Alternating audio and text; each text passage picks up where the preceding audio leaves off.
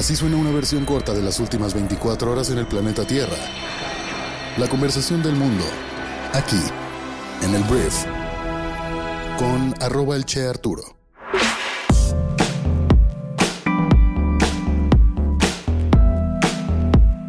Muy buenos días, bienvenidas, bienvenidos a esto que es el brief para este martes 24 de octubre.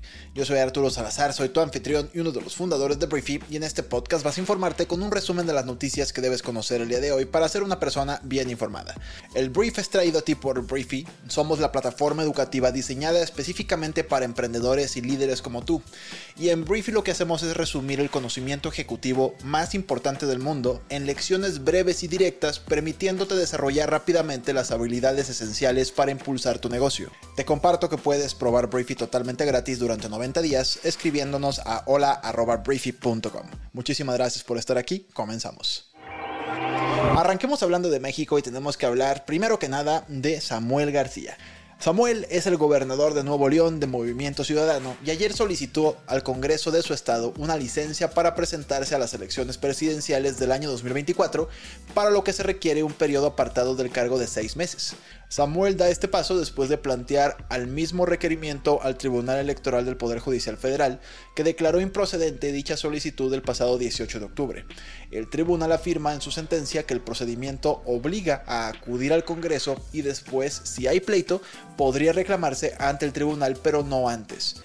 ¿Por qué Samuel se fue directamente al Tribunal Electoral? Porque el PRI y el PAN, que tienen la mayoría en la Cámara de, de, Diputados local en Nuevo León, pues ya le dijeron que no van a darle la licencia.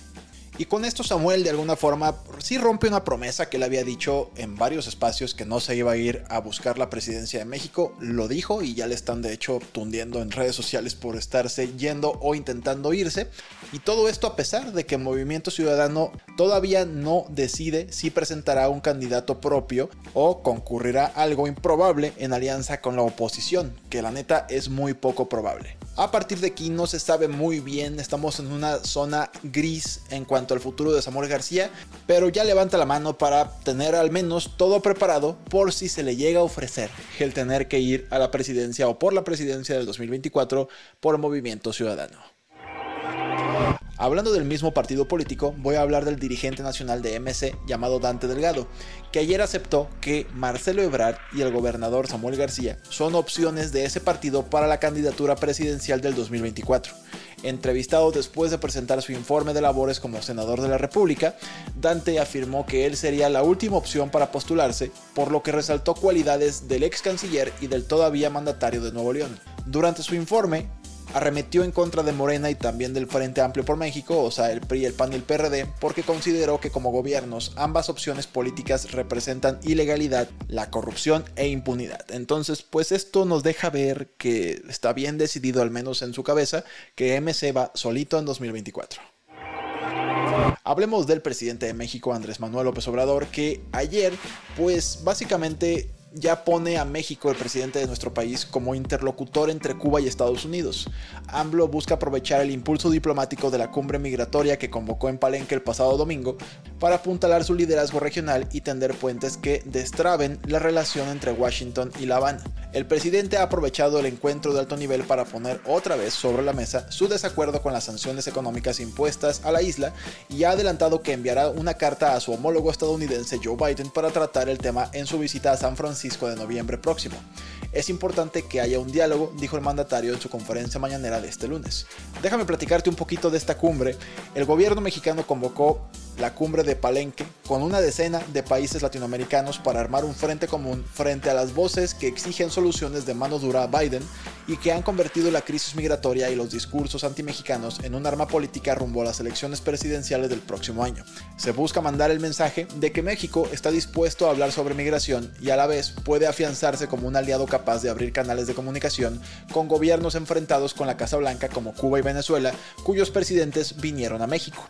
Entonces, por supuesto, fue polémica la fotografía en la que estás con este Díaz Canel, en la que estás con Nicolás Maduro y el presidente de México ahí abrazadote. Pero mira, es lo que está intentando hacer el presidente de México, tender puentes, que los vaya a agarrar a Estados Unidos, esa es otra cosa. Por último, hablando de México, voy a hablar del Poder Judicial de nuestro país, porque ayer la ministra presidenta de la Suprema Corte de Justicia de la Nación, Norma Piña, hizo un llamado a los poderes ejecutivo y legislativo diciendo y afirmando que el Poder Judicial de la Federación no es oposición ni adversario político. Antes de iniciar la sesión del Pleno de este lunes, la ministra dio este mensaje en el que manifestó que la separación de poderes es esencial para la democracia y que la independencia judicial no es un privilegio de los juzgadores, sino un derecho de las personas.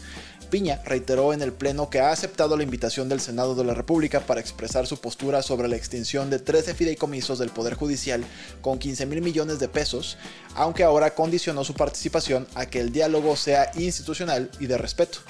En su discurso lanzó un llamado a la unidad en el Poder Judicial porque en la actual coyuntura están en juego los derechos de las personas y pidió a los servidores públicos resolver los litigios que tienen en curso para no denegar justicia.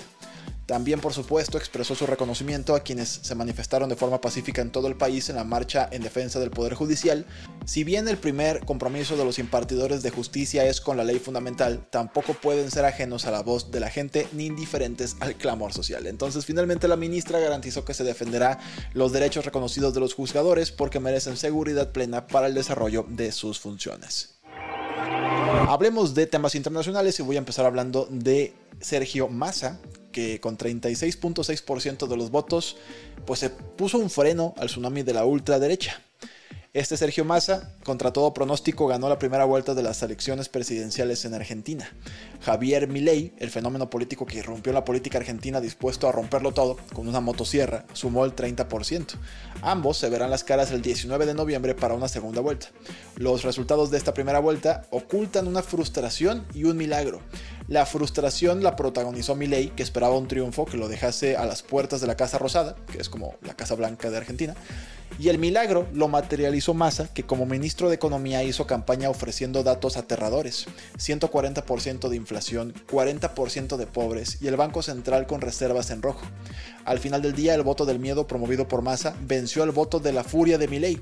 Y en el camino quedó Patricia Bullrich de Juntos por el Cambio, la alianza que en 2015 llevó a la Casa Rosada a Mauricio Macri. La exministra de Seguridad quedó en tercer lugar con 23.8% de los votos y fuera de la carrera definitiva. Derrota tiene dimensiones épicas. La derecha tradicional no vio venir a Milei, perdió la bandera del cambio y se enfrenta ahora a un doloroso proceso de descomposición. Entonces, 19 de noviembre, segunda vuelta entre, bueno, este señor Sergio Massa, el peronismo está vivo y del otro lado, pues seguirá estando el ultraderechista Javier Milei. Hablemos de otros temas. La Cruz Roja dijo que había facilitado la liberación de dos rehenes más tomados por Hamas y los había transportado fuera de Gaza el lunes por la noche, según informes de los medios. Se trata de mujeres israelíes de edad avanzada. El viernes el grupo militante liberó a otros dos rehenes, una madre y una hija estadounidense israelí. Hamas todavía retiene a más de 200 personas en Gaza, según las fuerzas de defensa de Israel. Más de 5.000 personas han muerto en el enclave desde el 7 de octubre, según el Ministerio de Salud de Gaza, dirigido por Hamas. Israel ha intensificado los ataques aéreos y afirma haber alcanzado 320 objetivos en 24 horas antes de una esperada invasión terrestre. Hablemos de un negocio llamado Chevron, que es un gigante energético, que ayer anunció que comprará Hess Corporation, que es una empresa petrolera estadounidense más pequeña, en un acuerdo de acciones por valor de 53 mil millones de dólares, apostando por la zona de esquisto de Estados Unidos y aumentando su huella en Guyana, que está rica en petróleo. Recientemente las ambiciones del esquisto de las grandes empresas han crecido a medida que se han vuelto más rentables. A principios de este mes, ExxonMobil, otra importante eh, petrolera, dijo que adquiriría Pioneer por 600 mil millones de dólares en una de las fusiones petroleras más grandes de la historia. Los rendimientos de los bonos del Tesoro estadounidense a 10 años subieron encima del 5% por primera vez desde el año 2007, ya que los inversionistas anticipan que la Reserva Federal mantendrá las tasas de interés más altas durante más tiempo para mantener baja la inflación. La economía estadounidense ha demostrado ser sorprendentemente resiliente a una política monetaria más estricta, lo que sugiere un camino retrasado hacia los recortes de las tasas de interés. Hablando de un tema de política internacional, Recep Tayyip Erdogan, presidente de Turquía, presentó al Parlamento para votación un proyecto de ley que aprobaba la membresía de Suecia en la OTAN. Erdogan había bloqueado durante meses el intento de Suecia de unirse al bloque militar, aparentemente porque el país nórdico albergaba a separatistas kurdos. No está claro cuándo votará el Parlamento turco para ratificar la oferta. Hablando de más política latinoamericana, María Corina Machado está lista para convertirse en la candidata de la oposición presidencial de Venezuela. Con el 26% de los votos escrutados, había ganado el 93% en las elecciones primarias, una contienda entre 10 candidatos de la oposición. Se espera que se enfrente a Nicolás Maduro, el presidente autoritario del país, en las elecciones previstas para el año 2024. El gobierno de Maduro enfrenta presiones para revertir la prohibición que pesa sobre Machado, una conservadora que ocupa el cargo. Entonces, Vamos a ver qué pasa. María Corina Machado, mucha suerte. Hablemos de Sarah Wagenknecht, una popular política de izquierda alemana que anunció la fundación de un nuevo partido político. Wagenknecht y otros nueve políticos dimitieron de su antiguo partido, Die Linke, que básicamente es la izquierda, al que había criticado anteriormente por su apoyo a las sanciones contra Rusia. El nuevo grupo, inicialmente llamado Alianza Sarah Wagenknecht, un poquito poco original, promete centrarse en la razón y la justicia y en los valores socialmente conservadores. Katrin Jakobsdottir, primer ministra de Islandia, hará una huelga este martes para protestar en contra de la brecha salarial y la violencia de género. Se une a decenas de miles de mujeres islandesas que se negarán a trabajar o a realizar tareas domésticas en la primera huelga de mujeres de un día completo desde 1975. Islandia se encuentra entre los países con mayor igualdad de género del mundo, pero las activistas dicen que aún falta la igualdad total y hoy no habrá mujeres trabajando en Islandia. En una noticia muy triste, de acuerdo con la BBC, murió a los 31 años Bobby, que es el perrito más viejo de la historia. El fallecimiento de este peludo lo confirmó la doctora Karen Becker, la veterinaria que atendió a este perrito durante gran parte de su vida, quien mencionó lo siguiente, a pesar de haber sobrevivido a todos los perros de la historia, sus 11.478 días en la Tierra nunca serían suficientes para quienes lo amaban. Murió a los 31 años, fue algo, pues obviamente es triste para los dueños y es una historia que conmueve a muchas personas como a mí, que somos fanáticos de los perritos.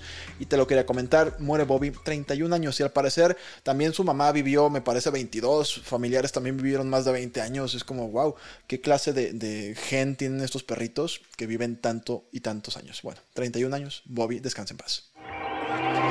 El día de hoy te recomiendo muchísimo que pases a Briefy a leer o escuchar el resumen de un libro llamado Future Skills o Las habilidades del futuro, que es un libro que describe 20 habilidades básicas que serán esenciales para el éxito en un mundo cada vez más digital. Puedes leer o escuchar este resumen en 18 minutos de tu tiempo y como te lo mencioné, si nos escribes a hola.briefy.com te podemos otorgar 90 días de uso en la plataforma totalmente gratis para que disfrutes de todo lo que hacemos en este MBA de bolsillo. Esta fue la conversación del mundo para este martes. Gracias por estar aquí, gracias por apoyarnos compartiendo este podcast con tus amigos o familiares y que nos ayudes a cumplir con nuestra visión que es crear una mente informada en cada hogar del mundo. Este podcast es uno de los canales, nuestra plataforma educativa es otro de los canales. Entonces esa es nuestra chamba. Gracias una vez más por escucharnos y nos escuchamos el día de mañana, eh, que es miércoles, en la siguiente edición de esto que es el brief. Yo soy Arturo. Adiós.